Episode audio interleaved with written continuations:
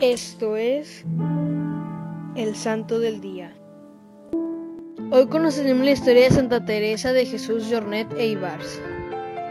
Santa Teresa de Jesús nació en Aeltrona, Lérida, el 9 de enero de 1843.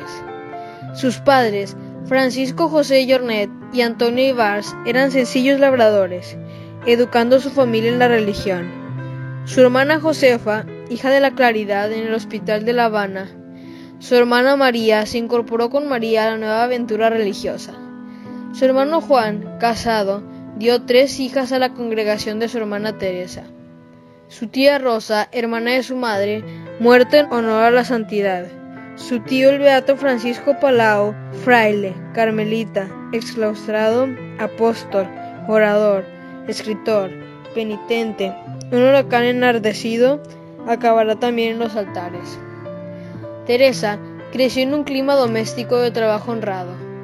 Estudiaba en Lérida para maestra y enseñó en Argensola, Barcelona. Allí la veían desplazarse cada semana para confesarse. El padre, Francisco Palau, tío abuelo suyo, está en trance de fundación de algo y le invita para que le ayude en el intento. Pero Teresa ha pensado más en la vida religiosa donde podrá vivir en silencio y oración.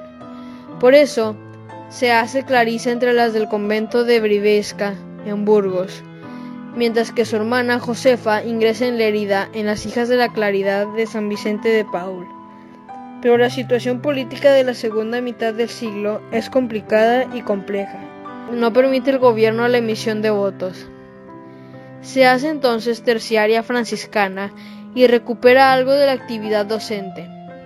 Cerca de su patria chica, en Huesca y Barbastro, un grupo de sacerdotes con Saturnino López Novoa a la cabeza piensa en una institución femenina que se dedicará a la atención de ancianos abandonados. Comprende Teresa que este es su campo y arrastrando consiguió a su hermana María y a otra paisana. Comienza en Puello con una docena de mujeres y desde entonces es la cabeza, permaneciendo 25 años en el gobierno. Desde Barbastro cambia a Valencia, donde está la casa de madre de las hermanitas de los ancianos desamparados, porque es la patrona de la ciudad quien da apellido a la institución.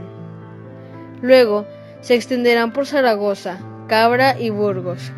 Llenarán de casas asilo que así le gusta a la madre que se llamen para resaltar el clima de la familia, la geografía española y pasan las fronteras. Cuando muere Teresa de Jesús en Liria, el año 1897, llegan a 103 y deja tras de sí a más de mil hermanitas para continuar su labor, porque siempre ancianos habrá y algunos de ellos quedarán desamparados. No quiso ella canonizaciones, lo dejó dicho y escrito por si hubiera dentro de la congregación con el paso del tiempo hermanitas canonizables. Mandó que no se gastara dinero en proponer a nadie la subida a los altares. Ese fue el motivo de que pasaran los años sin el intento de iniciar su proceso de beatificación y el rapidísimo salto a la canonización se debió a la sensibilidad del pueblo y a las manifestaciones sobrenaturales que tan frecuentemente Dios quiso mandar. Para finalizar, una pequeña oración.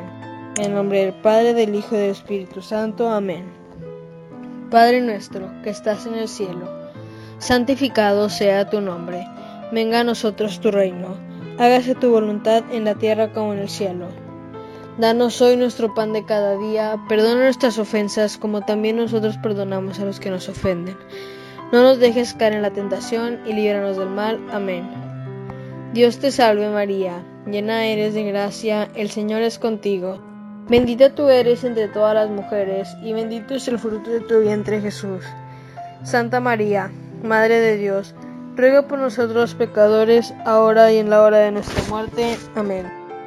Servidores Amoris Christi, Movimiento Amoris Mater. Haz todo con amor.